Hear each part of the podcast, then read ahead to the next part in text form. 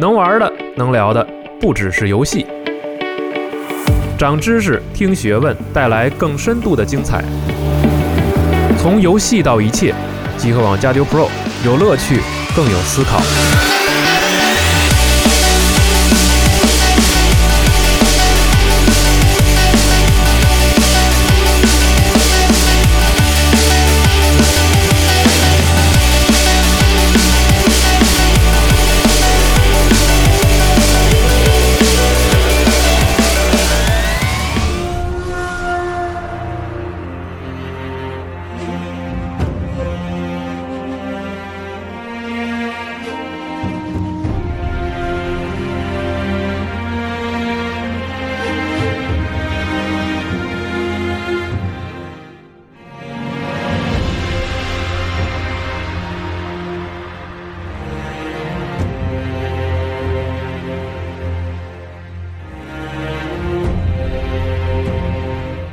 大家好，欢迎收听最新一期的《加流 Pro》专题节目，西蒙。大家哎好，我是龙马。我是北影，哎，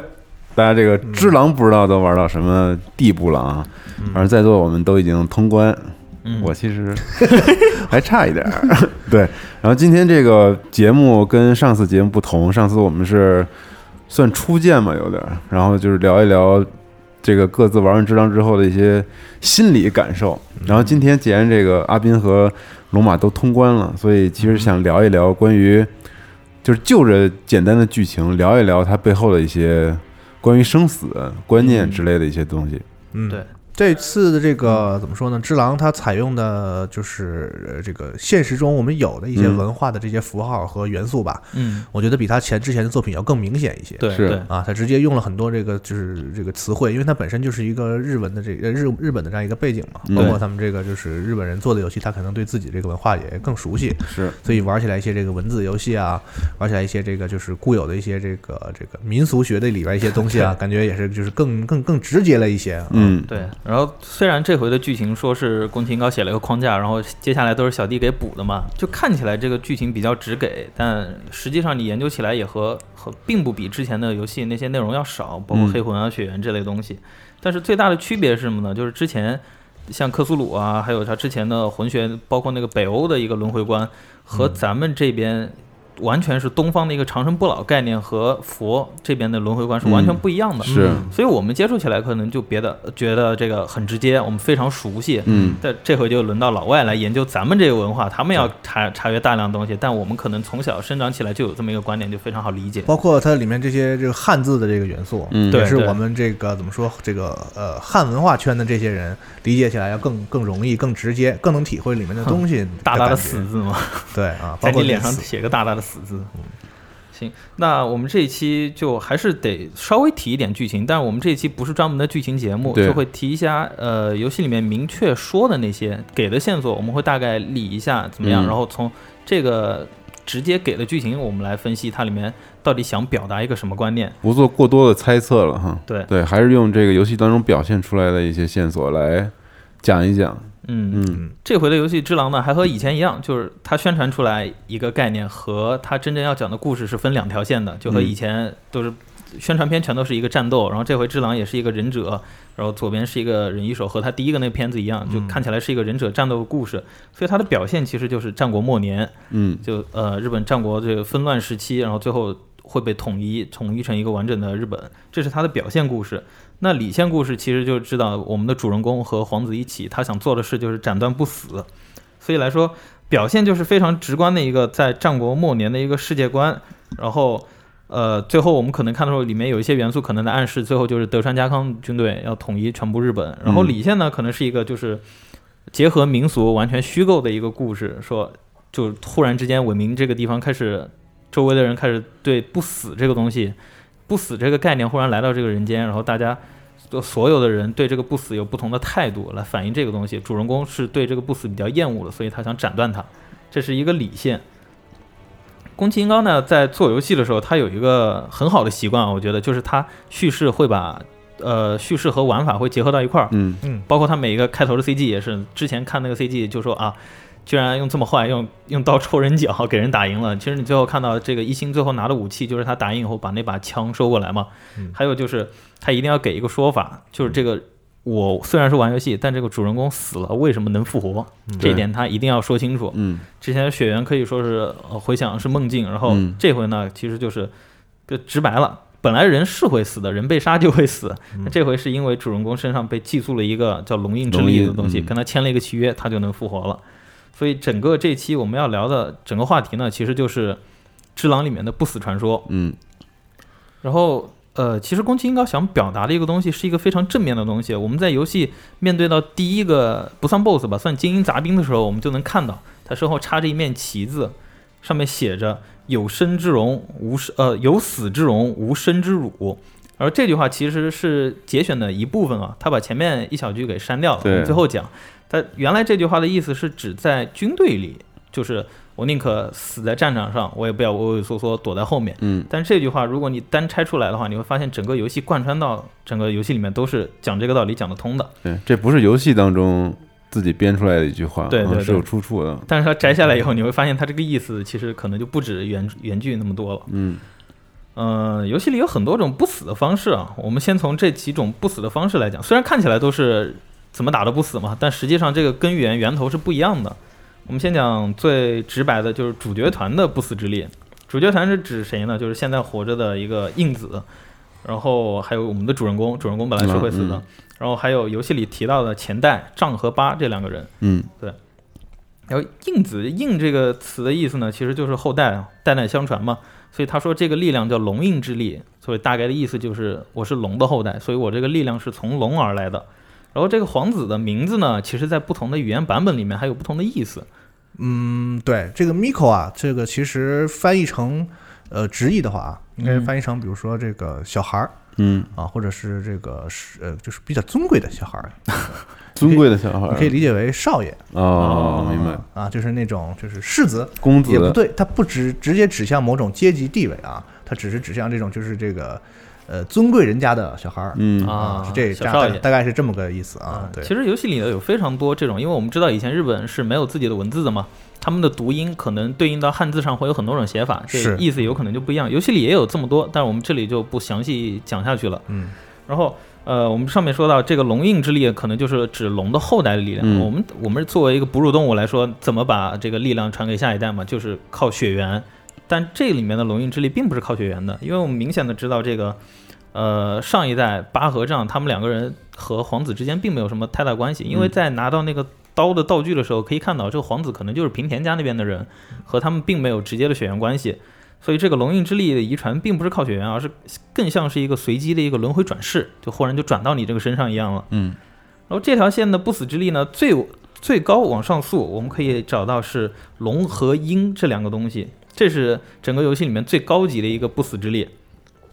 然后这个不死的原理呢，就是吸取周围东西的生命力量来复活自己，或者说治愈自己。对，然后这个在游戏中一个道具叫龙印之路，就是治疗那个龙壳的那个道具上写着，这个使用这个道具便能将被夺走的生命力归还给大家，意思就是原先是就是原先是吸走了你的生命力，嗯导致大家咳嗽，现在归还给大家了嘛。而主人公的不死之力来自于印子，所以狼每次复活都会吸走身边人的生命力，对就是跟他相关的一些人，然后就会导致龙壳。但将这个龙印之力授予给其他人之后啊，这两个人就相当于绑定了。嗯这个在游戏一些文书里也能发现。然后其中有一个道具啊，就叫长鹰之花，写着就是受龙印之血的造就的不死将会束缚其主，就是其实他们两个之间是有一个关系绑定的，但游戏并没有直接的展示这是怎么一个绑定的关系。跟某一个结局有关系啊，对对。那既然是龙印之子，那身上的血脉力量就来自于龙嘛。往上追溯，在游戏里最后就是我们可以打了一个 BOSS，叫做鹰龙。呃呃，这里需要需要说吧，就是整个节目是有剧透的。是肯定的。对嗯，刚才那个其实也是可以说的哈啊，，这全嗯，全点剧透啊，全点剧透，对你要不想剧透就先别先先别听嗯啊，然后这个鹰龙呢，其实就是斩断不死这条线，就不管你怎么说，最后都要打的这个，这就是这条里线的一个最终 BOSS。嗯，对。然后这个鹰龙身上就结合了鹰和龙这两个意象。 嗯鹰龙它的解释说明呢，是说这条神龙自远古的西方漂流至此，嗯然后发现这个伟明这个地方有有一块格外古老的土地，古老土地、它的岩石以及广广阔的水脉，让这个神龙扎根于此。他就觉得我漂流至此，然后觉得这是一个风水宝地，然后我就从此就待在这儿。对，嗯这个言外之意啊，就是这个伪民国这个地方啊，在有这个龙之前是个好地方，对嗯这个好山好水，嗯啊，大概就是这么个意思。所以这个龙选择了这儿啊，对是这样。然后在那个弑神药丸上面也写着哎，说对，对对，生长于伟民格外古老的草木啊，能吸引很多无名的小小神灵在此。但是自从神龙在此落过呃扎根之后，这些小小神灵就消失了。就其实它就是扎根在这儿以后，把他们的生命力量，或者说是它过于强大，就把他嗯们给驱散走，就没了。对，能够那意思就是说这这个地方这个一方这个水土啊，就是专门可以养神仙，对。哎，对神仙在这儿也活得好啊，是这么个意思。嗯，但外来的神来了之后，对，差本不地的多东西就被驱散了嘛。差不多是这个意思吧。在那个《英龙之泪》里面也有描述啊，说这个英龙之身它本身就是不朽长存的，就是它本身就是。呃，就是个长生不老的，所以它滴下来的眼泪也可以保持原来的形状，永不干涸。嗯，那你看这这里的龙就和魂里面的西方那种飞龙就不一样嘛，我对们明显能看出来它是一个西方的龙，但这个具体是大家讨论的，说是百济的啊，或者是更西边中国的龙啊，这个我们这里也就暂时不说。嗯，他游戏确实也也没说，对，对于我们来说，还算是个东方的龙。嗯，对，看起来样子是肯定不是那种那个 dragon 是 吧？对，对啊是六是吧？对对，然后鹰这个意象在游戏里出现的就更多了，就是你复活的时候，它的图标就是一朵樱花，然后你每次复活的时候身身上就会有那个回声，然后会有那个樱花的花瓣飘对过。对，然后你在治疗龙壳的时候，也就是一个龙壳快复，然后整个樱花散开的一个意象。嗯，所以龙和鹰这两个意象结合到一块儿，就最强的生命力结合到一块儿，就成了游戏里最强的永生之力，嗯，就是这个鹰龙。对，因为这个人家龙叫鹰龙嘛，所以我看了现在很多大家有各种各样的观点嘛，就是我个人的观点啊，就是不要把这两个分开来，就是这个人家龙就是鹰龙，你可以理解为在游戏中这个意象就是这个鹰即代表着龙，你包括这个主角复活的时候那个樱花散落的那个哦意象，，还不是对一一体的对，一这个鹰就是龙，龙就是鹰，所以说这个所有这个龙，这个这个它这个不死之力展现的时候，也有这个鹰的意象出现啊。但是具体的，咱们这次就是先不说不不会再多的深入这种游戏没有描写的地方嘛。哎，对哎，对所以在真结局里面呢，我们最终要做的并不是把这个龙杀了，然后把它尸体带回西方，是他要做的只是把这个龙印之力送回他原来来的地方。嗯，这里有两个点啊，值得说，一个就是刚刚我们说的要送的其实是龙印之力嘛，第二个其实就是呃，我们可以看到这个虽然那个变弱青子它是假的嘛，嗯，但他最后在自己化身为摇篮的时候，他会留下一滴那个冰泪。嗯，冰泪这个东西虽然就是没直说这是龙的一个相关东西，但你看它的那个文本介绍的时候，你会发现这个这个冰冷的龙泪，既是这个变弱青子化身为摇篮之后留下的眼泪，也就是说，他最后也是相当于他自己成为龙，他体内有那个龙的力量了。然后真结局最后，我们在选择龙之返乡结局的时候，这个变弱青子喊这个主人公狼，也不再喊他是皇子的忍者，直接喊他是嗯龙之忍者。就是你愿意和我一起去西方吗？这也进一步证实，其实这个就是印子也就化身为龙了。但这儿啊，我倒觉得是说他一定要让这个 Miko 就是那个九郎啊，嗯服下他的冰泪和龙泪一起服嘛。这个他的冰泪和龙泪加在一起，才才才是冰龙泪。啊，嗯这么理解。然后让他把这个两个东西吃掉之后呢，就是他不是体内怀着九郎了嘛，相当于、嗯 对，就这个状态，他才可以称之为就是龙，啊然后那个忍者才是龙的忍者，对对对，哦，这么个意思啊。嗯就他俩分别是这个龙的一部分，龙翼呢是内在的那个部分，然嗯后这个摇篮嘛，就明意思很明显了，就是这个龙的一个容器也好，什么也好啊。嗯对对对，然后包括呢，最后他会说说这个，就是这个事儿完成之后，说走之前，这个那个这个变弱之子，他会说说这个这个九郎，他的意思九郎说他很高 兴，就其实他们俩的内在已经是统一有连结了嗯统一成一种一个人格也好，或者是这个内在互相之间有精神连接也好啊，他就是这个状态，应该是一个龙，所以带他龙之返乡嘛。对对对嗯。然后，那我们就接下来讲完龙了嘛，我们讲讲樱花那一部分。这樱花，我们现代人都知道是日本的国花，哎，所以在很多人眼里，这个樱花就是日本人的象征。不过，我们在游戏里见到这个樱花，好像和我们现实中认识的这个春天绽放一下，然后就凋零的樱花不一样。嗯，我们先从这个樱花的源头上开始讲啊，就是我们现在日本种的樱花，我们看到其实全都是观赏用的樱花。对就是经过长时间的演变，它已经专门被人种出来，就是这个我是用来看的。赏花啊的，对，最早的记载呢，亚洲品种的观赏樱花最初是出现在喜马拉雅山地区的，哎，其实就是在我们中国哦西北那个地方，是是呃是，不，哎对，西南嗯那个地方嗯。唐朝时期呢，这个物种开始传入印度北部，就是先往西走，嗯长江流域。然哦，后所以说从部西到偏西，东，嗯，嗯，对，就是它开始往两边辐射，嗯就都对开始种了。所以还有一种说法，就认为这个西方啊，可能指的是比中国更西的地方，哦对，就是就是喜马拉雅鹰的源山、头喜马拉雅山脚下，包括他为什么说要喝冰类呢？那因为就是那个地方那冷个喜马拉雅山来的嘛啊，也有这样一种推测。嗯啊、但但只是推测嘛。对，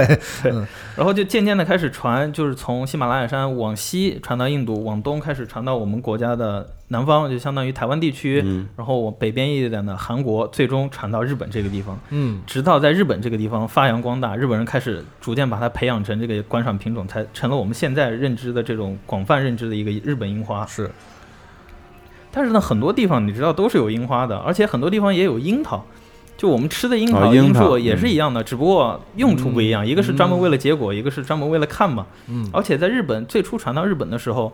并不是说呃，就是日本人一到了就看哇，这花我特别喜欢，我要拿它来做它做国花。因为那个时候跟着樱花一起传过来，还有中国的很多文化，嗯，那日本人觉得中国人喜欢什么，我们也得喜欢什么，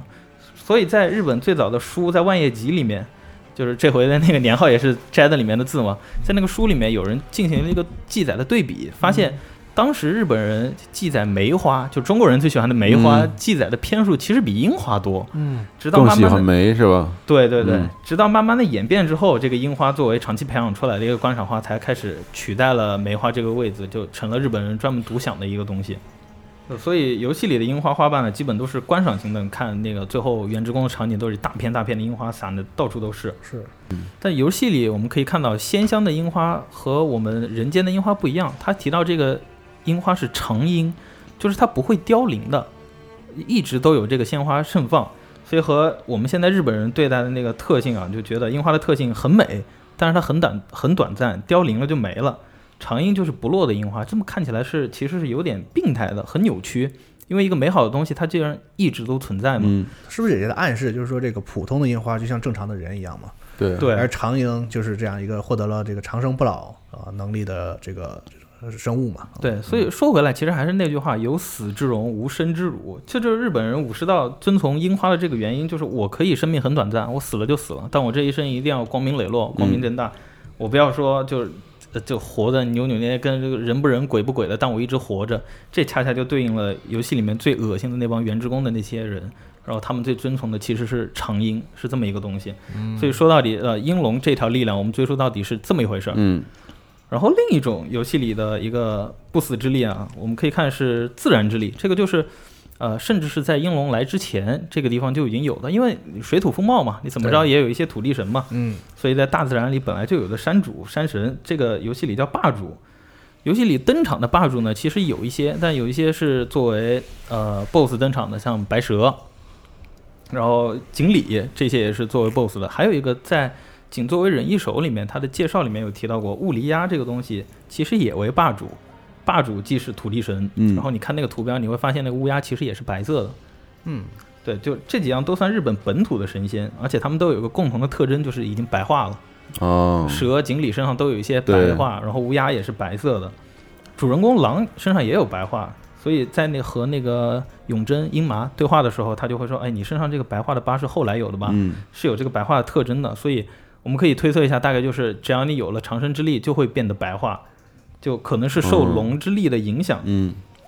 然后另外除了乌鸦之外呢，蛇、锦鲤都算是龙的一个刺激，包括游戏里提到一个防雷的一个道具叫慢胆。嗯，他说鳗鱼虽身躯虽小，但也算是龙的眷族。对就，其实这几个都是和龙相关的，就是在现实中，咱们这个东方文化里，嗯蛇和这个鲤鱼啊，对咱们中国不也有这个鲤鱼对跳龙门， 鲤变鱼王成可以变进化变成暴变鲤成龙对嘛？这对个对故事嘛，就是这些还有东西小本龙身，嗯，就是这个所谓龙生九子，各呃有就不带有同了这个刺激龙的意象的这样一种形象啊。对，但这个我觉得就是文化相关，和游戏里想表达的这个龙的不死之力可能没有太大关系，因为并没有直接其他的东西说明这英龙和他们之间有关系。我们只只能猜测说是英龙到来之后，他们的力量被白化了，有一些小的神明干脆就消失了。只不过这个地方它本来伟明就是水土风貌，所以这些霸主的力量，土地神嘛也比较强。他们他们还存在，只不过力量被吸走以后，可能生命吸走就变成了白化的一个样子。我们也不知道它原先是不是白化的。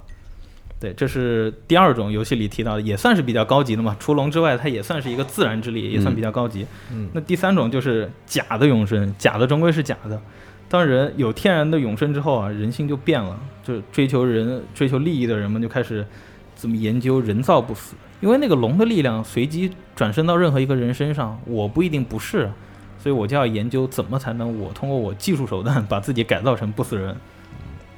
游戏里我们能见到的最多的啊，呃，基本上有两种吧，一种是在地牢里在研究说怎么喝弱变水，我可以变得也跟神仙一样；嗯另一种就是金刚山那个先锋先寺锋里面寺的僧人，嗯他身上有复虫了。这这两种有几个典型的代表人物。其实大概来说起来，这个变弱之术和那个复虫之术都是差不多的，因为变弱并不是说是啊，就是具体的某种技术手段，说喝水什么或者怎么说嘛。嗯因为游戏里说的变弱水，在神话里有很多传说。这个嗯变弱的意思就是变年轻，哦女生的意思就是老了以后就变年轻，不就长生不老了吗？嗯就是长生不老的意思。哎，对，这个和日本冲绳那个时候的一个传说神话有关，因为嗯冲绳那边可临海嘛，然后对月相有有一定的研究，所以它嗯这个传说和月亮崇拜有关。嗯就说在很久很久以前，在宫古岛第一次有人类居住的时候，月亮和太阳为了赋予人类的长寿，在节日新年里，让一个人带着分别装有变弱之水和死水的两种水，去呃从天上去下界。他打算给人类以变弱水，给蛇以死水，因为蛇在神话里面都是对抗神的一个东西。嗯嗯这样让人长生不老，让蛇就是获得死水有生命就会死。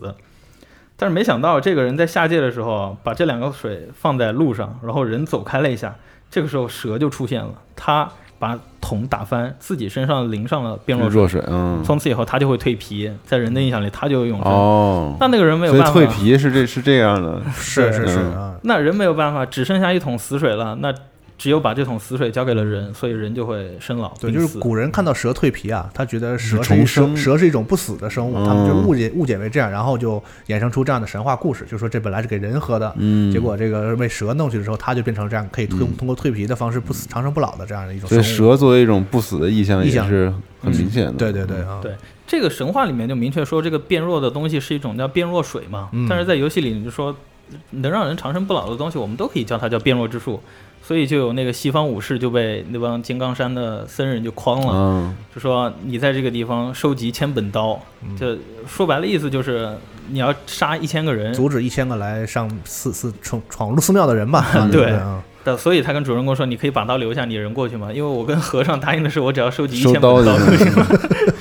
他的目的呢，其实就是为了救自己的儿子罗伯特。嗯但儿子可能是得病了，或者或者已经奄奄一息了，他需要这个变弱之术来给孩子续命。嗯所以他跟寺里的僧人签了一个契约。但实际上，我们知道游戏里寺里的一些高僧，他身上的是复虫之术，对他并不是不是变弱之术，对嗯呃，其实是变弱之术，但哦不是对变弱不之是水变的弱那之种。水，嗯，对对，现在这个日本的一些这个地方还有这样的记载，就是这个当时日本有一个叫这个弱水这个这样一种祭祀的仪式。嗯啊，就是当时是说，因为蛇呀、偷偷喝了本来给人的这个变水之后呢，这个太阳和月亮神啊分别比较同情 人类，所以就会每年呢给这个人弱水，哦哦啊，哦让就说这个这这个是一种也是在和和就是跟水有关系的祭祀仪式吧。嗯通过这种方式可以让人这个变变得更年轻啊，然后生活更富足啊，大概是这样一种这个嗯是平衡一下这对个这个比较原始的一种信仰啊。对，这个在游戏里稍微有点体现，就是捏那个球的时候，他会提到，这古人其实对水是非常崇拜的，所以在捏的时候会在那个跟原汁水有关，然后好的原汁水也可以酿出酒来嘛。嗯然后这个是，然后我们接着接着来说复虫这一术啊，复虫，复虫之术呢，其实僧人、他八百比丘尼还有这个狮子猿，他们算是一条系的。然后我们注意到这个先锋寺里面的僧僧人，只有那个上身上人，就是高僧打扮，他身上才会有复虫，其他人你身上是看不到的。这是一系，另一系的就是显一郎，他还有赤木，我们在那个游戏的文本里面可以看到，说是它是用来强化肉体，为了打仗才用的。其其实它并没有真正成功说研究成不死，只不过可以增强自己的力量而已。嗯嗯，这也就是算是失对，败在暗示那种红眼的，就是呃变弱水啊，并不是让人获得真的就是可以永远不死的力量，只能就是比一般人更结实一点吧。啊，对就是一些明明致死的伤，他却没事儿。对嗯，对变种人嘛 是一种，差不多是变种人这个意思啊。嗯我们看那个复虫之术，我们单独说，因为它是身体里这个出来一个虫子，好像和我们其他感觉到的正常人还不太一样哈。我们单说一个，我们在那个先锋寺里面可以发现，杀那个普通的僧人，他身上会掉那个蜡纸流。对对对，然后我们一路往上走，呃，呃顺着这个水的源头往上走，最后会发现那个原职工里面人，他们身上也会掉蜡纸流嗯和死纸流。然后你会发现这个文本上面它记述是这么说的：长期罹患不死病，然后这个蜡瘤就会自然生长，长得又黑又又亮。然后要完成去瘤之后，就把这个瘤子切下来，嗯然后顺水放到下游。哦，首先有两个点啊，第一个点就直白的说出来了，这个病叫不死病，这是一个负面的东是西。个病，嗯，对，原职工的人并不是就是我们主动要这个东西的，而是某种力量来了之后，他们得了这个病，罹患了这个病，嗯，然后发现不死，然后身上开死始不长了瘤子了，嗯然后这个东西顺着水。一路可能就往污下染游了，嗯游游到金刚山那里，然后发现那个僧人身上也开始长这个东西了。然后我们再往上，这个原职工离得最近的是什么呢？可能就是英龙来了以后被某种力量影响，因为我可能可能就是没有什么改变，就这样生活下去了嘛。直到某种改变的出现，就是来了英龙之力，可能有一些改变以后开始罹患这个不死病了，嗯也可能是被吸走了生命啊。这个游戏里没说，我们都不说。这是一种，就可能是顺着水源，呃，僧人感染这个瘤是因为水感染的，还然后有一个也呢患了不死病，呃，不死不知道，嗯因为他身上有附虫嘛。因为在那个呃上人的书里面有提到了说，既然我们已经要开始研究不死了嘛，他们想要研究变弱亲子，那上天还赋予他们那个复虫之术究竟是为何，所以他开始研究了。哦，虫刺之书，对对，嗯这虫是，所以我理解啊，就我个人理解啊，这个虫啊也不是他们主动就是研究出来，研究出来只的只到体内的、啊，对他就在奇怪，就是说我们这庙里的和尚啊，为什么都附了虫了，嗯，然后还变得不死？这是他可能在想说，这是这个神啊还是佛呀、给我们的某些启迪吗？还是怎么样啊？然后就写下了这样的东西，嗯，嗯，然后从就开始研究这个东西嘛，然后就研究往往上顺着顺顺着水往上研究，就研究到这儿了，嗯对，那我们详细来说一下复虫啊，就是复虫者，其实在游戏里看来大概有几种状态，但我感觉可能就虽然是分几种状态的，但可能和呃深层东西没什么太大关系，可能就只是几个阶段而已。第一个阶段就是镰刀哥，他看起来身上很正常，只不过人有点扭曲一样，你看不出他身体有虫，除非你把他不死斩了。嗯第二个阶段呢，就是在那打坐的那些僧人，你看到他身上有活的那个蜈蚣原状虫在爬。呃，第三个阶段可能就是身上钻出来一个大虫子、大蜈蚣，这个可能就只是阶段而已，他没有想体现过多的东西。那为什么要选择蜈蚣这个东西呢？在日本的很多民间传说里面也都有，很多妖怪里面也都说，人王里头也也提到大百足这个东西。对百足虫嘛，嗯，对，为什么说百足虫和不死相关呢？这个还是我们中国当时的文书传过去这个了。典故，对，可能还是药典吧，还是什么医疗典籍就里跟面。炼丹有关系吧？ 他说这个百足之虫死而不僵，我把它切成一段一段的，它每一段还能动，对，其实就是和虫的神经结构有就关是嘛。生物学现象，他们就觉得哇，这跟蚯蚓一样，我砍了它还能活，那代表它生命力够强。嗯所以在那个神话传说里面也说，这个百足是这很多人的怨魂聚在一块儿了，所以它每一部分都有自己的生命力。哦，然后就就好像显得啊，这个东西，呃，生命力很强，它长生不老，嗯可能就仅仅是引用了这么一部分的一个呃一个典故吧。这是虫的一种，然后我们顺着龙马那条线往上走，可能这个金刚呃先锋寺僧僧人他们突然意识到自己被复虫以后，他们也要开始往上研究嘛。我们同样是顺着水源往上找，嗯，找到这个水源又来自于原职工这边。原职工有虫的地方是什么呢？原职工里面生生活的那些瑜伽美人，他们身上都没有复虫的，唯一有虫的地方在哪儿？在那个原职工的水下，是你会发现一哦条锦鲤的骨架上面有虫爬着。嗯，但是那个虫呢，明显不是蜈蚣， 也不是这种百足的一个幼体。我后来请教了一下，就是专门是学病虫害防治的一个同 学，他说这个因为是幼体，所以你看不出来它是什么虫，嗯你只能看出来它长大以后可能是某种蝶或者蛾子。哦，就顺着这个往下查呢，你会发现日本还有一种长生不老的传说，是，呃，在日本书记啊，就相当于是日本最早的一个神话典籍里面呢，你可以看到记载着一个新兴宗教有一个神明叫长世神，然后日本八百万天神嘛，就还有这么一个神。其实呃，祭拜此神呢，就可以说可以使富者长寿，贫者富裕，年长者可以返老还童。是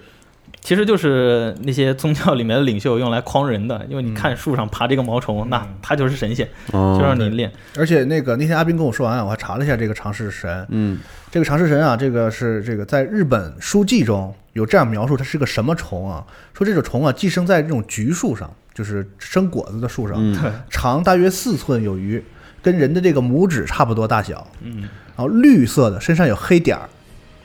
所以大家可以想一想，那个游戏里那 个鱼身上的那个虫子啊，基本上就是挺明显的一个引，就是这个借用那借用对现实中的那个绿那就是绿色的对嘛，还有点发光。然后这是那个种这个东西长大之后呢，应该就是一种叫菊蝶的一种蝴蝶，哦它就是看起来应该和这个呃这个简就是叫什么这个蛹类类似的一种形象嗯啊，和蚕很像，是看这着么一种东西啊。哦，哦，那这样就更加说通了嘛。对，它可能就是引用了这样一个长式神的一个意象，在这个《月圆之宫》的这个这个这个哦场景里，嗯，那就是那正天常哎，我插一句，不知道能不能使啊？就那天我突然在那个，就是关于这个幼虫和蝶，就这个幼虫变成蛹变成蝶，它是一个过程嘛？对对但这个过程其实特别有意思，就是在生物学上来说，变态，这种变态反应，就是嗯肉虫、毛毛虫，就这个小虫肉虫子的阶段，和蝶是完全两个灵魂。嗯，对，就它不是说我从肉虫子变成了蝶，对，我蜕变了。嗯其实肉虫子是作为一个变成蝶的一个基底，养分是吧养分和嗯的和和 和养料，对然后让这个蝶能够从这从中出现，嗯，就是很对独特的一个生物学的这样一这个，是特别有意思的一个生与死的一 个一个关系，我觉得这是很有意思的一个事儿，嗯，大自然真奇妙啊。对，然后我们接着顺着顺着剧情里面的提示往下说啊，就是呃底下那个鱼的骨架肯定就是为了那个大锦鲤嘛。嗯，大锦鲤他说本来正常情况下长生不老的，你想要取代它，除非把它毒死。都这是我们剧情解读啊，说是除非把它毒死，因为他给他说这个是最高贵的饵。你说喂它这个，你别告诉其他人。然后最后我们发现其实是有人把它给毒死了嘛。喂的那个饵呢，其实是我们看外形啊，其实就是阔鱼，就是鼻涕虫。嗯，在游戏的场景里面是水生村吧，也能发现有有人在养那个阔鱼，然后你没最有后壳的蜗蜗牛牛，嗯就是也不好说，反正水生村吧，你仔细看那个水底下，嗯就会有一些这个，因为就因为这个场景，还有人说说这是不是和血缘那个同一世界观？对但是这个有点牵强。但是总之，确实你能看到在那个水底下有很多这个远看啊，嗯很就是看起来这个你会身上很不舒服的一堆这个像对对虫对，子在那儿的。特别恶那心，你仔仔细看呢，就和那个就是刚才阿斌说的那个喂给鱼的那个鱼饵呃特别像。啊，嗯，对，然后其实我们再看那个高贵的鱼饵，发现它身上是有长毛的，有就好像发霉了一样嘛。嗯，呃，这个当然不是真的发霉，可能也不是被寄生啊。但是这个阔鱼是有一个说法，就是正常来说，鼻涕虫对人类是触摸是无害的，嗯，但是一旦服下的话，它体内带的一些寄生虫是会感染人类的，包就比如血吸虫病。嗯，所以我们就觉得啊，可能是这个虫子里面它本身就已经被寄生、被感染了某种东西，然后被这个鱼吃下了，鱼死了。我们看到有些鱼它就沉在了原之宫的底，但如果游戏剧情里那条鱼死了的话，它是顺流而下，嗯，最后就一直飘到了是狮园戏水处那个地是方。然后在那个戏水处啊，故事里面说的就是狮子园，那个地方是原之水、呃原之水聚集之地，所以也是变弱之水聚集之地。这个地方会盛开一朵白莲，这哦就是狮子园的故事了，也就是说，这个地方相当于是原之水留下嗯来最底层的一个地方。然后我们最后可可以看到那个井井里的尸体会飘到这个地方，很有可能就是以前也有被寄生的东西漂流到了这个地方，然后狮子猿吃了以后，意外的身上也有寄生虫八成就是鱼啊，对八成就是鱼就不死了，那好好吃了。然后就造造就了一个非常凄惨的一个神话的故事嘛，就是游戏里的故事，就是说狮子猿。它本来所有的狮子猿都是成群结队出现的，嗯但是他意外被感染了以后，老婆死了，他还活着，然后他用来祭拜老婆的花都谢了，他还活着。就这个永生不死对他来说成了一种诅咒，他只是对动物，他没有人类那样的欲望嘛。然后我们顺着吃鱼肉死的往上，还有一个复仇者就是，呃，就是一直守护原职工的那个破杰森。啊破杰森在击败他以后，你可以看到一个文本说，此人原名是八百比丘尼。啊，嗯，八百比丘尼在在日本神话上这个就非常出名了，嗯阴阳师里面也用了它。就是关于这个八百比丘尼的记载很多很多，但是归根结底说到来就是一条，嗯，传说啊，在日本传说里说人鱼肉是美味且可以食用的，嗯但是真的有人打上来捉到人鱼肉之后，就没人敢吃了。然后就这个时候，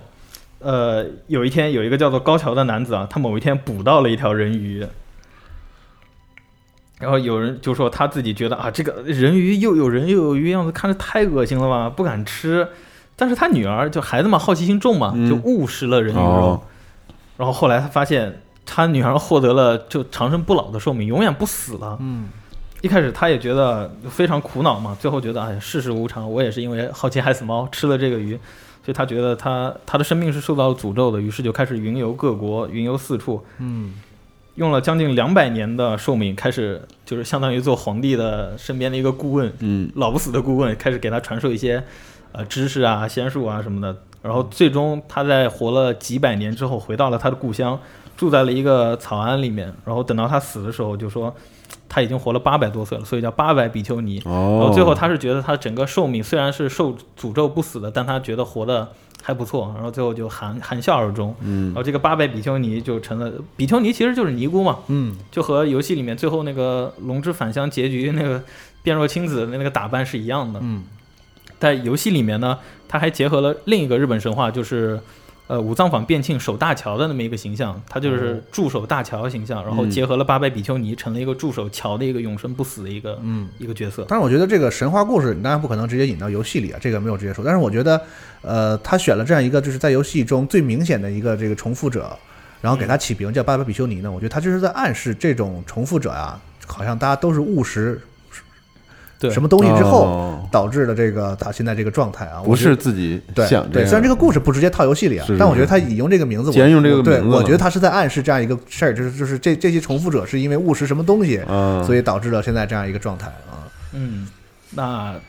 讲完复虫和变弱之术啊，我们还有最后一个要讲的地方，就是原之宫和水生村这两个地方是紧密连着的。其实，因为我们上面也讲了，就是上游的水流到这儿以后就会变成这样嘛。在剧情里面就是说，呃，那个祭司让我们喝酒，然后所有人都觉得很口渴，受不了了，然后开始直接饮用当地的流下来的水，所以变成那样那那样一个状态。他们首先不是复虫的一个状态，也不是说真的就啊、扭曲的跟呃心理很扭曲，但是就变成了那样一种怎么说呢？看着有些畸形嘛，和血缘里面那些人一样的一个状态了。就是很排外啊，对就仇视外地人的一一些一个村子， 这个地方我们可以稍微讲一下，就原之宫的设定非常明显能看出来，就是讲的平安时代嘛。平安时代、奈良，然后源氏，嗯也就包括上面的武藏反变庆，也是源氏那个时代的嘛，所以用了原之宫这个名字，就基本上明摆了告诉你，我就是照着原之宫那个来设定来做的，包括他画的形象也是那样的。也可能代表就是说这个原治宫。呃，存就是这个怎么说，繁华的时候，或者他建造的时候，是远比现在这个战国时代要早得早的，这么啊，嗯也是这样一个传达的这样一个意思。对对对，然后有一点啊，在大神里面也提到了，当时的平安京京城的剧剧情里也说到要喝京城水嘛，当时的平安京是分贵族区和平民区的，对，其实就是这个原治宫和水生村的这样的感觉对啊、，所以水生村的人说我们要、哦我们要喝了高级人的水，我们喝了京城水，从此便是京城人。 对，这话说的就好像跟那个对那台些，湾而且一那样些那些这个就是这个村野的这些农民，啊甚至说这个京城是什么他都不知道，什么叫京城人我也不知道。我不反管，正对反正神官跟我说变京城人就好，反正我、哦，我 就是一些很很就是这个愚昧两的个村民，两个等级的是的中间是的差异巨大啊，嗯，对对，然后在这个地理设定上啊，这个原之宫其实在高高在上嘛，它在水流的最上头嘛，这和日本神话里面高天原就是神仙待的地方在高处是一样的。嗯所以看那个我们在那个伟明城里能看到一个，以前有妖怪打过来，他们会雷术，但是在水神村里面，他们就觉得上面那个是神仙，不是妖怪。哦，这一点也可以体现出来了，就是这两个对比其实是很对明显游的。戏里好像似乎是有暗示，就是这个原职工那些贵族啊，以前和这个伪民国的人打过仗，对嗯，就是薛微远古时期薛微的暗示过，如果你打了那个就是五手，他不是能拿到几种法术吗？嗯啊，其中有一种这个叫夜叉的那个法术，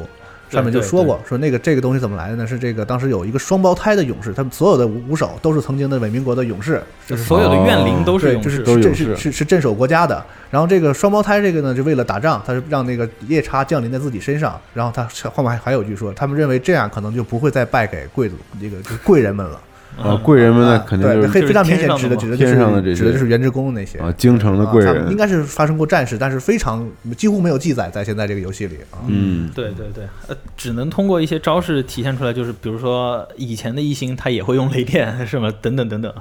这个就不具体展开说了。到这里我们具体的剧情啊，我们没有详细展开说，但是介绍到这里，我们分了游戏里几条线，我们大概都已经明白了，几乎所有人都得到了不死之力，嗯，但每个人对待这个不死之力是态度是截然不同的，有比较痛恨的狮子猿，就是我本来活得好好的，现在你给我了一个复仇，我死都死不了了，我很难受。还有就是有一些人在死的时候他会求死嘛，求你杀了我，这也是一种解脱，嗯，这是一种。还有一种是对长生不老有病态追求的，就是原职工，嗯，那些人他们觉得哦、看到什么东西都要吸收精气，然后在最后完成了某条支线的时候，说什么长生不老根本都是骗人的，你们还我父嗯亲，还我王。可能可能在那儿原来就是一个很好的一个王宫，一个皇城，但是自是是是从有这些力量污染以后，所有人都变得扭曲也有人分析，那老太太啊是就是那个位于那个啊，是曾经这个贵族这一族的人的这个王啊，哦就，像天皇一样。然后那老太啊太是公主，哦，结果这个这个因为有些变故之后啊，这些人都开始这个想要变成鱼，啊想要变成长生不老，啊、对想要变成这个、嗯这种这种这种扭曲的生物吧。对，很扭曲，看着然后就是就觉得不太好啊，而且有一个细节啊，在游戏里，就是那些贵族打扮的、穿着贵族平安时代服饰的那些人，当你看到主人公来的时候，在你打开门以后，他们趴在地上吸精气嘛，他们会若无其事的假装就是恢复正常，啥事儿没有。哦，但你悄悄走以后，他又开始趴在那儿吸精气，就还是贵族那副就是死要面子装 装出来的那个样子，但实际上他们是很扭曲的对这种力量。然后还有一个呢，就是游戏里提到，就是呃，先先锋上人这个人啊，就山里面并不是所有人都获得不死的，只有那个像是地位比较高的人，他们像炼丹一样，把这个不死之术可能就他们知道有寄生什么，开始复虫，就把虫附到你身上，就是看起来地位高的人才能获得这种复虫的不死之术。先锋上人就因为某些意外之后，他知道了。按说和尚吃斋呀、是不是？对啊，呃 这和尚，这个和尚，待会儿我们留到这这部分讲完之后讲。这和尚其实提示的非常明显，他不止犯了这一个戒，嗯，而这个先锋上人，他意外的就是又有复虫，又有看到这个不死之力之后，对他开始幡然悔悟了。他会觉得哦，为什么就是上天要同时赋予我们这两种不死之力？这会不会是一种诅咒或者什么东西的？有开始真正思考这个不死之力是到底是好是坏的了。但最后结局他也是死了，不知道对他来说是好事还是坏事。讲完这个以后，我们就可以讲刚刚龙马讲的那个，这帮和尚到底都犯了啥戒呢？破戒僧就不说了嘛，对吧？他食了肉，食了按照八倍比丘尼的设定，他吃了人鱼肉了都，他吃了肉了。那这帮和尚还干了什么事儿？他们还杀生，他们可能为了达到自己的目的。我们说和尚念佛经，可能就是要呃，我们做法事的时候也是把和尚请过来说要超度别人嘛，对，让他更好的进入下一个轮回嘛。但是他们在做实验、做造变弱亲子的时候，他们杀了很多孩子。在那个打完屏风猴的时候，其实有一段介绍提到了说，就是待在那个幻境其实是生和死的夹缝之间。嗯，那些就是无法进入轮回的那些孩子们的怨魂都停留在这个地方，嗯因此才能附在屏风猴之上，对他们进行操控。所以说，这帮这帮和尚为了追求这个扭曲的不死之力，他们让这些生命死了以后都没法进入轮回。嗯，所以这是做就是信佛者最大的一个不敬，比那个破戒僧的破戒还要过分的一方感面。觉就是西方的那个 limbo，对对，就是灵宝这个概念嘛。嗯所以，所以在一开始那个挂画的时候，就直接跟他讲，这帮和尚都已经疯了，不能再疯了。你要再往前走，就除非你要获得什么东西，我嗯你也可以来。边若之子也自己说过，就是说这个当一切都时过境迁之后，我依然无法控制的要去憎恨这些僧人啊。对，因为他们是犯和尚那个最大的戒了，都已经。OK，那讲到这里啊，咱们上面说了那么多长生不老啊、轮回啊等等东西啊，这些东西对咱们东方人来说很平常，很好理解，因为我们国家本身就有这样的基础嘛。轮到西方人来解读我们这些故事的时候，之前说宫崎英高在提的时候，采访他的时候，他就说有人说让我做一个日本的故事，嗯那，我就做一个吧，我就试试看我做一个日本的故事能做成什么样的。那这哥们儿太狠了， 直接做了一个可能只有我们东亚，我说再明显一点，可能就是中国、呃朝韩还有日本东亚这一块文化汉文化圈能够 get 到的一些东西。西方人可能就需要花很长时间来理解，为什么呢？因为在西方的整个宗教体系里面，从来都没有形成过来世今生和轮回的这轮个回观念嗯。他们就觉得人死后要么上天堂，要么下地狱，然后就永永远的快乐的或者呃很煎熬的生活在那个地就方。是死了就去别的地方了，嗯是，对不再回来了啊。 对，但是在我们人东生只方，有一次，嗯，对嗯我们东方的宗教里面，就是呃往生了，超度下投胎投个好人家，对对 就对对，你你还是你，可能你状态变了，但是你还要回到这个世界上来。嗯这个在我们中国人或者东方人理解是非常好理解的，但是西方人可能需要一些呃意识上一些观念上的改变才可以嘛。我们接下来说啊，就是游戏里能看到的宗教，很明显的，大概的很多都是佛教，对吧？嗯，就是在游戏宣传的时候，因为这个佛经常在出现在画面里嘛，所以这对个我相信啊，很多这个就是准备当狼学家的人啊，在这个游嗯戏就是发售之前啊，都疯狂的这个这个预习一些这个补习佛了呀，知识佛教相关的东西。嗯然后对包括这个，很多人还甚至针对预告都做了这个解析的视频嗯嘛，他一种很多找就找出这个佛的形象是来自什么，这个佛形象的什么。结果最后游戏出来之后，我们发现基本上就是神道教，对，是也吧有，嗯但不是特多。 对，嗯挺工情高的这个。那为什么呢？其实就是因为这个佛教你传到日本的时候，都已经变了很多了，不再是我们传统理解的印度佛教，甚至中国佛教都不是了。日本还有自己的佛教体系呢。我们从源头上来追溯啊，这个佛教是怎么回事呢？最早它是在印度那边，说最早有印度教，然后印度教开始，释迦牟尼忽然有一天顿悟以后，他创建了这个佛教这个东西，我们嗯管它叫印度佛教。然后印度佛教之后开始传到是也是大概就是唐朝那个时候，皇帝他开始觉得这个佛教这个东西教人性善，所以我开始信这个东西，全国就开始这个中国佛教也开始普及了。嗯，那日本开始学习中国嘛，就会把中国的这个佛教的东西拿过去。但中国那个时候，中国有一个土生土长的一个本土宗教啊，就是道教啊，对所以中国在不知不觉间把这两种就融合了。形成了中国我们现在看到的一个佛和道的一个一个观念，就是相融合的一个是怎么说神话体系，就是民、嗯民俗中的流传的那种神话体系，包括我们中国大家最熟悉的什么这个就是什么《西游记》啊，嗯，什么这个《封神榜》啊这哎些，你对仔细看，它就是这个道佛合一的神对一个对上对对神话对体系嗯啊。对我们往前说呢，印度教其实是轮回观念最强的，它整个世界都是在轮回的，这整个世界海啊颠来倒去一个轮回。但是印度佛教和这个游戏没什么关系，我们也就不说了。我们着重说的还是从中国的道教和佛教融合这一块开始讲起啊。道教的传统教义讲究的是什么呢？我们现在看那些什么修仙小说，可能就觉得啊，人要飞升，其实不是，它讲到底是要追求长生不死。对，这个是最直接的长生不老，因为为什么？就道教的神仙、佛教神仙，他们都是仙，都是长生不老的。嗯，啊所以所以修仙修嘛所以修成了叫修成仙，意思就对是就是说这个长生不老长这生不个事老儿了修成功了，就是对对对啊。而自从那个全真道教开始，呃佛教开始来了以后，他们把这两种东西结合，就产生了我们刚刚说的《西游记》那种东西。嗯，那个玉皇大帝也在一块儿，西方如来佛祖也在一块儿。嗯为什么猴子这来回两边求，两边都是神仙嘛？但他们都是高高在上，都是神仙。是也挺不容易，两边管着这 嗯个。是，就是相当于起了一个平衡，《西游记》是挺体现这一点的，所以就是吸收融合了以后，改变的这个中国佛道道佛就神道教，就产生了有佛教那种轮回转世啊、转世啊、长生不老的这么一个概念。那就是《西游记》里面很多妖怪要抓唐僧唐僧肉，跟人鱼肉一样嘛，唐僧肉吃了可以长生不老，对，他们想要的就是长生不老，妖怪想要的是长生不老，就是这么简单。啊，其实这一点呢，就是宗教会影响很多民间的一些东西嘛，包括我们到现在其实都是很多人说修仙是为了长生不老，但古代就更是了，古代很迷信，没有科学这一回嘛。很多皇帝就是哦，我想向天再借五百年，嗯我觉得我统治的这个国家很好，所以我想多活一点。那第一个统一 统一中国的秦始皇，他肯定也想这么做嘛，所以在中国的传说里面就很出名，秦始皇派出了一个叫徐福的人。对，我管他叫中国最早的炼金术师，可能不太合适，反正就是一个很厉害的炼金术士。神秘学啊，对神秘学呃，秦始皇就说，呃，听说西方蓬莱仙境，那个时候管它叫仙境，因为海上嘛有雾气，也没有更高的科技去出海去看看地球那边是什么，他就觉得那边是神仙待的地方，一望无际。你去神仙待的地方，给我找找长生不老的办法。嗯是东边吗？他说的是啊哦，对对对，东东北东东北北东北嗯，对对，不好意思。然就后是哦就海海的那一端嘛，然后还是毕竟是国家出钱让你去找嘛，还是挺大一个阵势。嗯公干啊，徐福就带了，呃，说是几千六六百童童男男童女女嗯呃同同班童男童女加起来一千两百人，然后去向东出海，然嗯后这人就没了。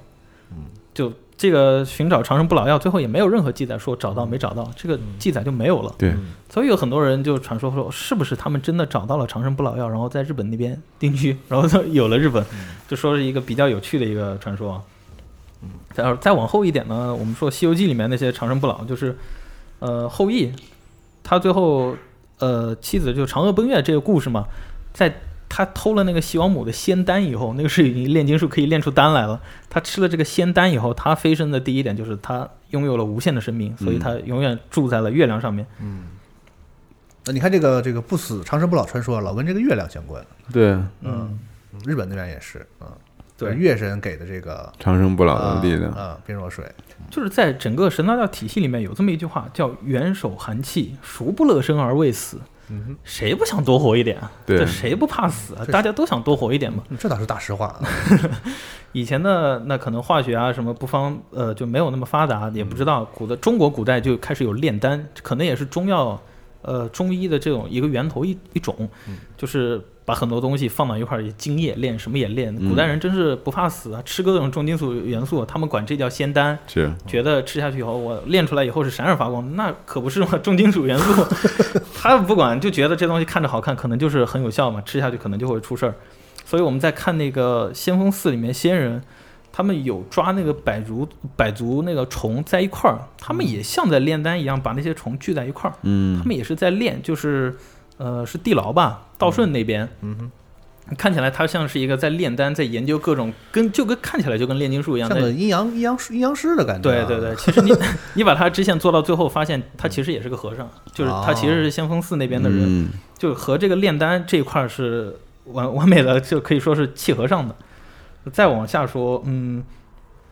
佛教那边有呃印度教那边的影子过来，它更有一个长生不老、轮回转世这一说，有说就是说有法呃法称说阿罗汉可往世一劫，菩萨及佛陀可往世更长时间。就相当于是呃，菩萨就不光是西边玉皇大帝那一支，他能长生不老，《西游记》另一边佛陀他们也是可以不断往生，就是死了以后，呃，像释迦牟尼什么，他转世成灵童，他可以再生，他嗯也是另一种形式的一个长生不老嘛。对，就是就是整个这一支文化一直影响中国，然后随着中国的文化传到日本，再包括日本它结合自己的，然后包括日本它结合自己的八百万天神一个体系，又呃研究自己的一个是也是密宗佛教吧，好像是对，日本是密宗佛教，嗯，对，但是这个佛的一个轮回转世和长生不老的体系就融合在这个里面了。我说天上做神仙当然好，但是后面就开始有人，呃，有人开始，呃，写那样的诗篇表示嘛，天上神仙固然好，但是天上一天，地上万年。对，我地上人是有寿命的，我活得好好的，我干嘛要做神仙？我在我有限的生命里把它做完就够了。所以，我们游戏里可以有发现，呃，除了那个大佛的那些意象以外啊，有更加呃呃稍微隐晦一点的关于佛和道的长生不老轮回的一个东西。其中一个结局就是主人公狼最后又变成了一个佛雕师，这相当于是他继承了他上一位，也算他是师傅吧。呃，虽然不是直接教他武术的，嗯教他一个忍一手的一个东西，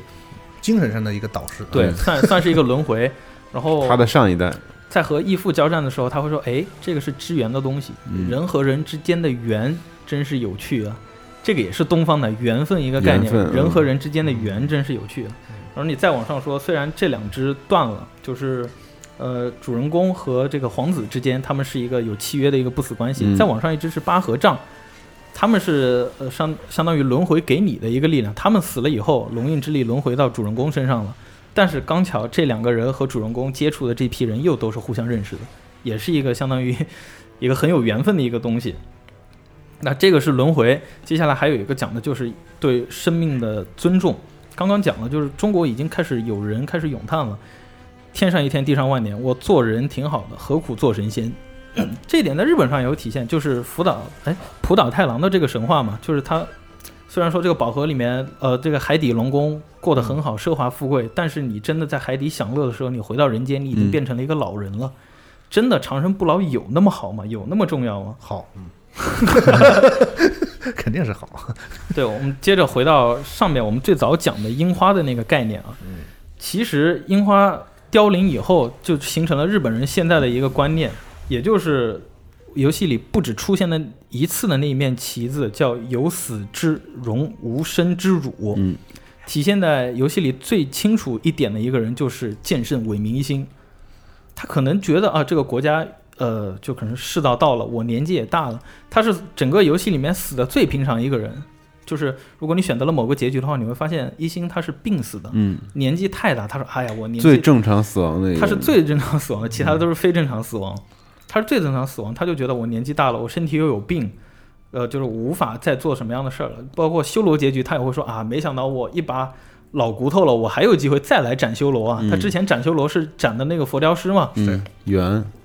他虽然就给大家体现的感觉就是这东西已经这么老了，但它嗯和其他那个原职工迸发出来的生命力是完全不一样的。包括他的人生追求也是，他就是想和强者交战，他就是想不停的战斗。嗯包括韦明晨堕落或者怎么样，他会觉得哦，这可能是大势所趋。龙马说提的非常好，就是一心他可能就是一个舞痴，是在我们看来，他是一个非常执着于他自己人生追求的一很个人纯粹的一个人，非常纯粹，他就不像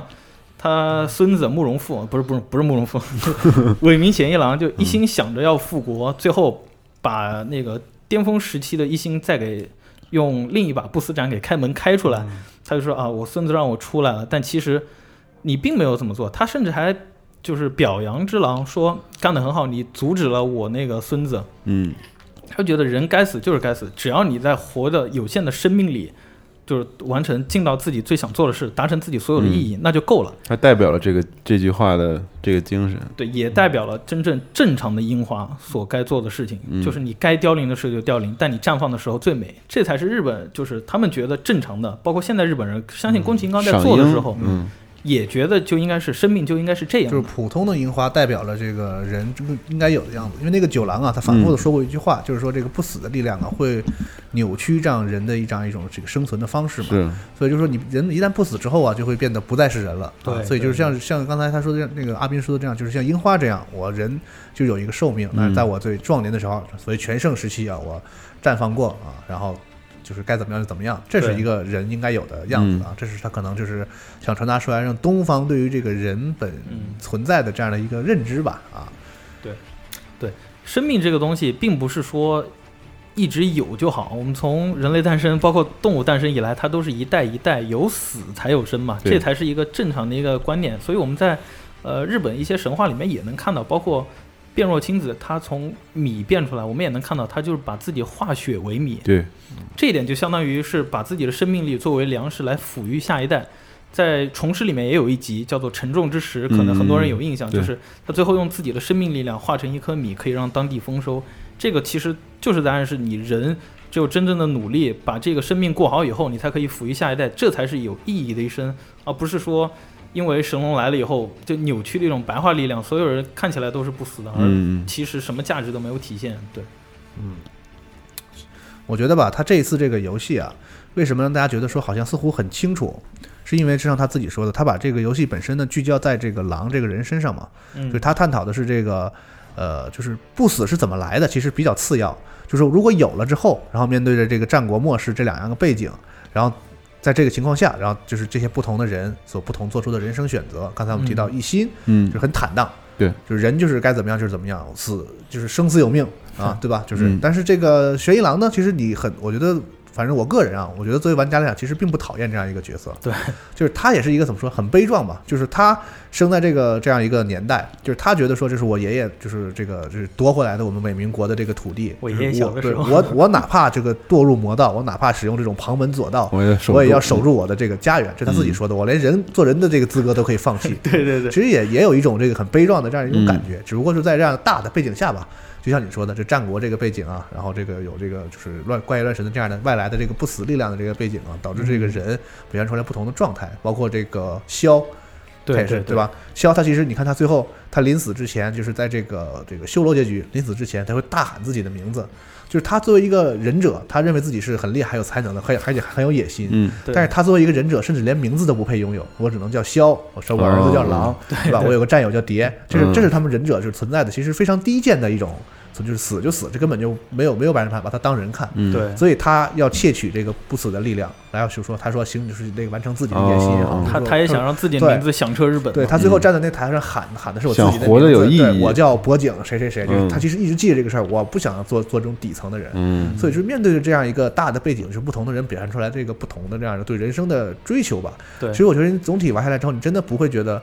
就是跟以前的黑魂什么，我觉得都挺像这一点，就是你不会觉得哪个人是坏的，哪个人是好对的，对对，你甚至就觉得他们每个人都表现出了这个人性的一些某个侧某某一个面面相吧、啊。我还是觉得唯一最坏的就是先锋寺上那帮那帮僧人，对，但是你在先锋寺里也能碰到一个就是很忏悔的一个和尚。哎就是对如果你在打玄一郎之前去到先锋寺的话，会有一个穿绿衣服的和尚嗯，在那，对，就是他对他做过的事情，就是觉得很忏悔，就是说我们怎么能这么干或者怎么样的。包括这个最后的那个他们庙里那个头嗯儿，他们在那个就是头都坐在那个洞里，所谓圆寂的时候， 对嗯他是怎么样一种心境，其实我们也只能揣测。但是对感觉上就是这些人其实经过所有这些事情之后，应该都有自己的一些对于这个像你刚才所说这一套生死的一些看法啊。但我觉得游戏呃它内里的就是蕴含的就是这个世界，其实这次变成了次这个次要的嘛。像以前就是这个对我们对对对以前我们不死人是嗯配角，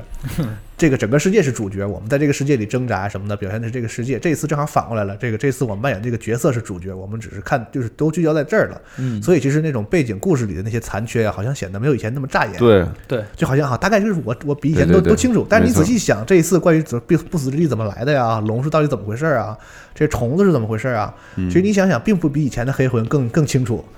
一切好像依然是那么扑朔迷离。但是你好像大概知道是一个什么事情，没有那么迷惑了。啊而这且也它是采用了很多清晰的东西，把它强行拼凑到一块儿。它有嗯提到有呃，游戏里可能出现的一个意象，它可能是有日本的两个传说和神话拼到一块儿的，嗯，对就包括整个世界也是战国和一个完全虚构的一个神话拼到一块儿的。嗯它其实是看起来有一些扭曲，但你仔细一想啊，如果真的不是在战国这个时代，人们对生死的追求可能会这样吗？也不一定了，对吧？嗯，然后这一次的，我觉得跟以前它这个血缘和这个黑魂有一个同样的特点，就是依然是这个，我估计这个这一点可能来自宫崎英高本人，就是嗯，对于这个宗教的重新的这个 解读。解读就对是宗教在他的作品里总是这个令人觉得不是那么那个好的一个 东西，像以前的这个在比如说黑魂里这些这些几个几个教派，基本上觉得是没没有什么没没有哪个信仰是真正往往把人往好处带的，嗯包括这个血缘里这些人开始也是有一些什么什么对对信对信信神什么，最后好像结局也很惨，嗯然后这次也是，就是那个原职工啊，真让人感觉就好像那个环境啊，就是像世外桃源里写的一样，就是一个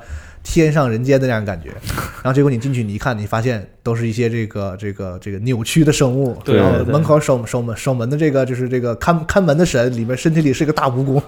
就是他用这样的方式，就是这是他一贯的方式，我觉得就是把这种。呃，宗教那种很神圣、很、嗯很威严的那样的形象，然后再呃，怎么说，套上一些这个让人令这个在我们这个常识中看起来一些比较邪恶或者比较令人产生不舒服的那种、那种意象和背景相结合，这样一种创造出来一种很诡异的气氛，对，就是又庄严肃穆，然后那背后又隐藏着好像那个很恶很很很扭曲的邪恶，就是这样一种很奇特的这个游戏氛围啊。嗯，对，我觉得之前的黑魂和血缘，因为他们塑造了，就是像我们上期节目说的那种巨大宏大与渺小之间那种那对种比那种对对比和感觉对嘛。这个事儿是主要的，对，所以说就是我们可能对于人性之类的感悟，都被那个我们想去挖掘这里面事情对的对细枝末节那个那那个东西所所掩对掩盖了。我觉得就是这次《只狼》最大的特色就是大家玩完似乎之后，就是都对里面的人物和故事，然后对人性有有有一些更更明显的思考，反而对要强过于你去去挖这些东西，去找是那是些是资料等等，所以所以我觉得这次可能也可能是因为贴近了东方的元素，嗯也可能是它它其实怎么说呢，弱化了世界嗯，对于聚整焦个于人嘛，对聚焦于每个角色和人之间的一些关系等等，嗯我觉得对还是挺好，真的对挺好的一个尝试和所突以破。今天在办公室，我还就开玩笑说嘛，我说这次啊，如果是这个沉迷于研究《只狼》这游戏中的这个背景故事的人啊，我觉得就不适合叫狼学 家了。还是混血那家，那叫龙学家啊，龙学家就是这个游戏里啊，这个狼这个 事儿其实啊非常清楚了，对对对对但是有关龙整个这一系列的事情，其实这个不清不楚，暧昧的地方非常多。哎，哎，所以我觉得这一部分其实以后咱们也可以通过一个方式是，然后分享一下咱们的看法，因为最近。毕竟这个游戏的题材在这儿，然后所以我去看了很多这个日本那边的这些龙就相出现相相了应的相应的大神啊，他们你是做的龙学家，他们做的很多这个分析啊，然后感觉很有启迪，因为他们是本土文化嘛，他们对于某些这个双关语啊，嗯，对于某些这个就是很暗含的这个隐含的东西啊，非常敏感。对我举两个例子啊，嗯比如说这个游戏啊，那个你打完那个英龙之后，你再返回到那个岩石那儿的话，嗯哦，你再调查，它会出现一句话，他说这个巫女。就是沉静静的沉睡在这里。对这个巫女叫怎么日语怎么说？叫 Miko。米蔻，你可不就是那个对，它哎就是刚才我们说的那个皇子啊什么嗯的那个意思。其实呢，就是在在我推测啊，应该就是这个 Miko 这个词经过在伟明这儿代代相传的一个误传哦，啊、对，具体怎么回事呢？这个之后我写个文章仔细跟大家说啊，这个是有一系列的这个推论在这儿，但是嗯不见得对，可能跟大家交流一下。嗯还有一个呢，就是比如说这个欧卡虫米其实也是嘛，对虫子这个词，虫子叫日语叫母蜥，母西母蜥嗯写成汉字呢叫无死，无死母蜥母蜥写的汉字是哦无死，所以像这样的这个典故啊，可能就是日本人要比我们这个这样的这种梗，比日本人比我们要更敏感、是是是啊，所以就是我我去特意去看了一些日本人那边的那个分析啊，我觉得很受启迪。嗯当然有一些我也不同意，他们有些这个脑洞开得太大的，我也不是很同意。不过呃，下周吧有时间跟大家分享一下关于游戏本身这个故事这儿，我觉得这周啊，这听到这节目可能快看见你的文章了，也已经啊 不，带这么逼人呢。 就是这次就关于世界观这一块呢，就是可分析可以就是给大家留余地的地方，其实并不比黑魂和血缘少，对只不过对它对嗯显得不那么耀眼了，因为这一次的主角在前面嘛，啊，所以我觉得那个喜欢考证啊，喜欢就是开脑洞啊，所谓的 from 脑的这些人，我觉得乐趣依然是在的。对嗯对啊，大家不用太泄气啊。当然还有啊，虽然我们看了很熟悉啊，游戏里有非常多呃梗吧，我们就说是梗和信息吧，都可以提出来。比如说，呃，作为怨灵的七面武士，为什么叫七面武士？嗯，为什么在那个水上阿灵头上他要罩一个东西？其实这些都是有历史典故的，只不过不用挖那么深。但是到时候下周我们也可以配合一些文章再来和大家聊聊这些有趣的一个东西。对对，可以，嗯，考证游戏这个事儿其实比较零散，嗯咱们这个电台里讲啊，有点容易乱，就这儿一块儿那儿一块儿的，最后对对对呃说一说我半个小时前说什么，再连起来就有点乱，还是文字配图这样呈现，大家可以更更更更更更好的大家来我们理的解和交 APP 流。里面等看文章，哎，对，嗯然后最后再总结一下吧，就是整个《只狼》，我觉得给大家最好的一个印象，留下一个人就是一心，很多人记住他那个话，就是对待生死的态喜度。欢他，嗯对，，还有一个就是《只狼》，你别看体积小，他这次故意把地图做成纵向的，也是。也是有他一个打算的，所以还是 From Software 那样一游戏，虽然看起来很小很精致，但它里面的东西非常多非常多。嗯今后我们有机会再继续跟大家分享。好，嗯那就大家请期待一下哎，龙马的文章啊。 嗯行，那咱们这期就到这儿了啊哎，拜拜。拜拜。拜拜。